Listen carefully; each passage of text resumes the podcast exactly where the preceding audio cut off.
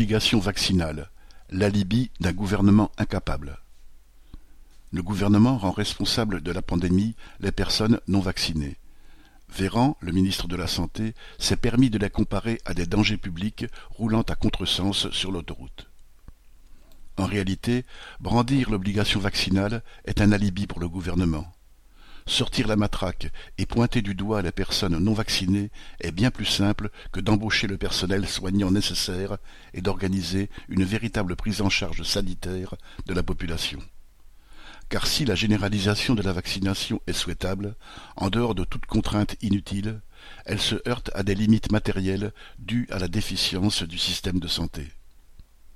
Malgré les déclarations, rien n'a été réalisé pour combler les déserts médicaux en zone rurale mais aussi en ville.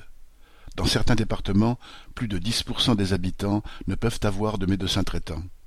Certaines communes ont opté pour des pis-aller comme la télémédecine, les médecins intervenant à distance par vidéo pour émettre leur diagnostic. Ce n'est pas nouveau, mais avec cette pénurie, se faire vacciner est un véritable casse-tête pour les personnes les plus fragiles ou âgées, ayant des difficultés pour se déplacer, ne possédant pas d'accès à Internet.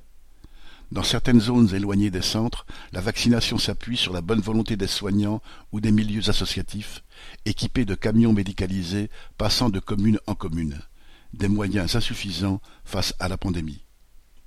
De même, l'obligation du pass sanitaire prend de court des pans entiers de la population, les ONG opérant en Île-de-France, reposant sur des équipes bénévoles, sont débordées par les demandes de vaccination de migrants ou de personnes sans domicile qui craignent, faute de passe sanitaire, de ne pas pouvoir accéder aux hébergements d'urgence, aux établissements médico-sociaux ou aux accueils de jour.